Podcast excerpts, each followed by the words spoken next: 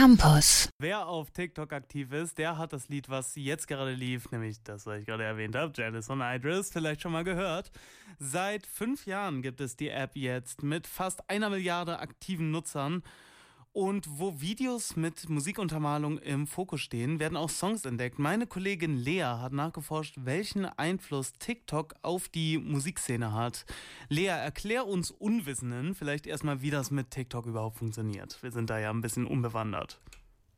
Die TikTok-Nutzerbasis wird generell in zwei verschiedene Gruppen geteilt. Es gibt Mainstream-TikTok, von manchen Nutzern auch Straight TikTok genannt, wo die meisten Trends mit Tanzen zu tun haben, und Alt-TikTok, auf dem eher alternative Ästhetik, surrealer Humor und Mikrotrends im Fokus stehen.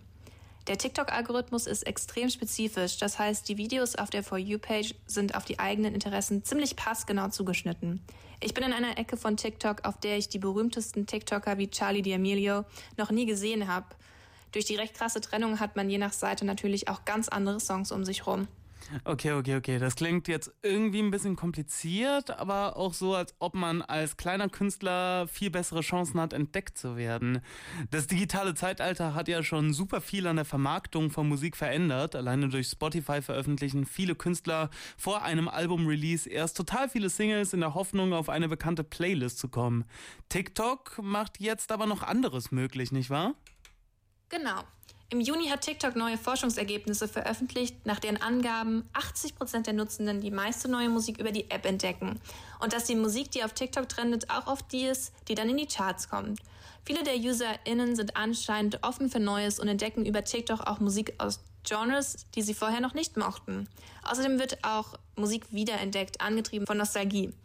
Ein User hat zum Beispiel ein virales Video gepostet, in dem er zu Dreams von Fleetwood Mac skatet und dabei Cranberry Saft trinkt. Innerhalb der nächsten Tage war der über 40 Jahre alte Song dann auf Platz 2 der Charts und die Marke des Cranberry Safts war in den USA ausverkauft.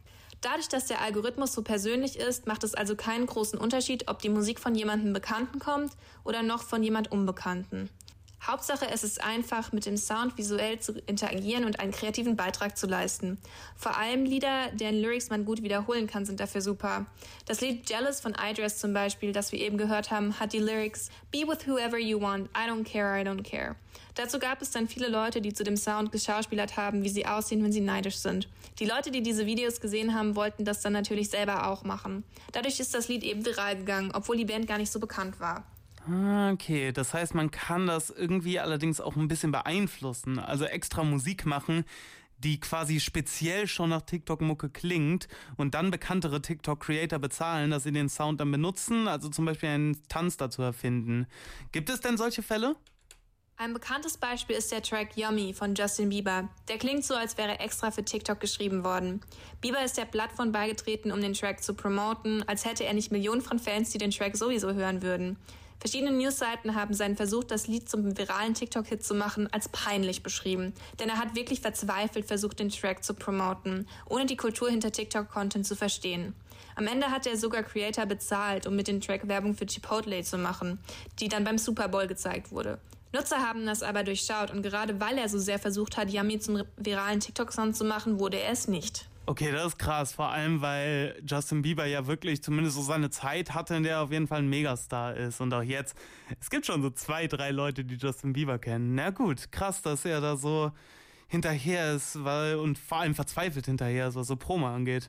Da ist es mir allerdings irgendwie dann doch lieber, wenn über Leute eher gestolpert wird. Wie ist es denn für Bands, die durch TikTok rein plötzlich viral werden, weil es halt einfach passiert?